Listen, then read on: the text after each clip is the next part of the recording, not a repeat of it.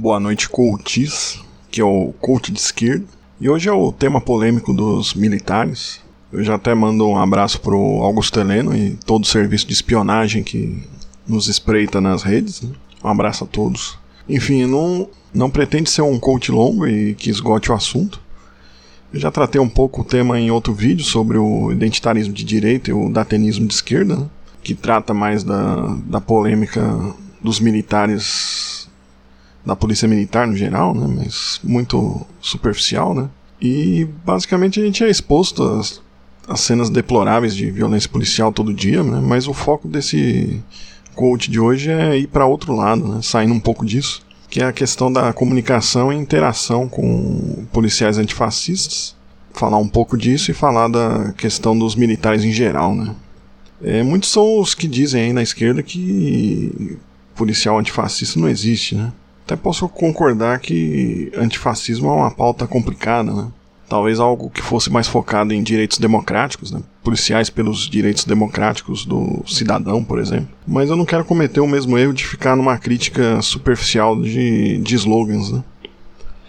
Dado a existência de policiais antifascistas, é preciso o diálogo. Né? E para isso é bom ter em mente a perspectiva que já existiu em numa pessoa como Brizola, alguém que conseguiu resultados concretos de de mudança na polícia, de mudança na polícia a partir de uma intervenção mais direta, né? Portanto, essa fala de que não existe policial antifascista é algo que eu pessoalmente discordo, respeitosamente, mas eu defendo uma interação, né, como forma de sairmos desses episódios lamentáveis, né, de inúmeros casos isolados, né? Só que o ponto do coach de esquerda vai além disso, né? Como sempre, o coach de esquerda se supera. Né? Mas falando seriamente, é justamente tentar inserir como na proposta de diálogo com os evangélicos a fuga de, de se conversar diretamente com a identidade do policial, né? O policial não é só um policial, né? Dentro da perspectiva tem um trabalhador especial que possui, apesar disso, algumas explorações feitas contra si, né? A ideia aqui foca justamente nos que supostamente nos espionam, né? E não no guarda da esquina, né? esses militares focados numa guerra contra o próprio povo, né?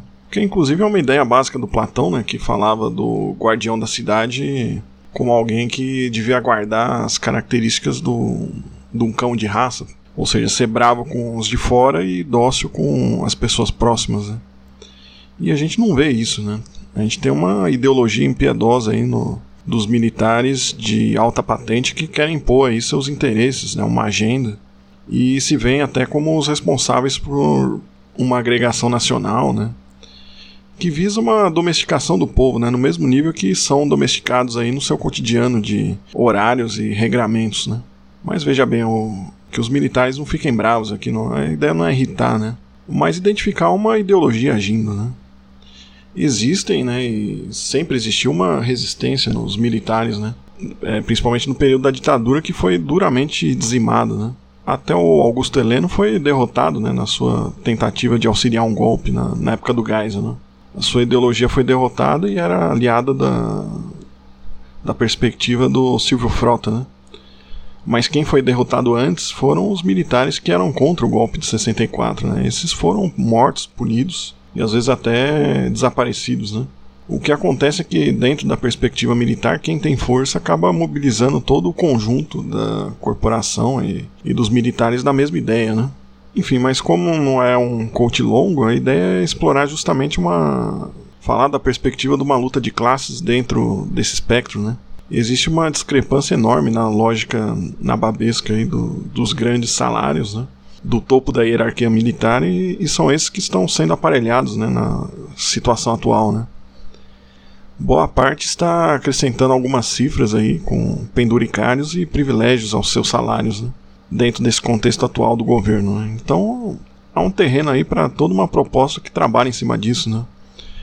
Um guarda da esquina, mas até mesmo dentro de patentes maiores aí que sustentam, é, que saem dessa perspectiva do guarda de esquina, são patentes maiores, mas elas estão dentro de um sistema injusto, né?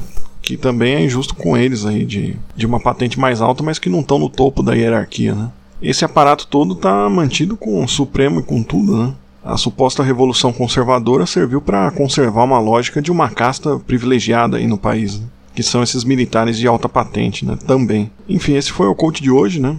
E é justamente nessa lacuna de exploração que o coach de esquerda entra. Né? Um abraço do coach de esquerda e até o próximo coach.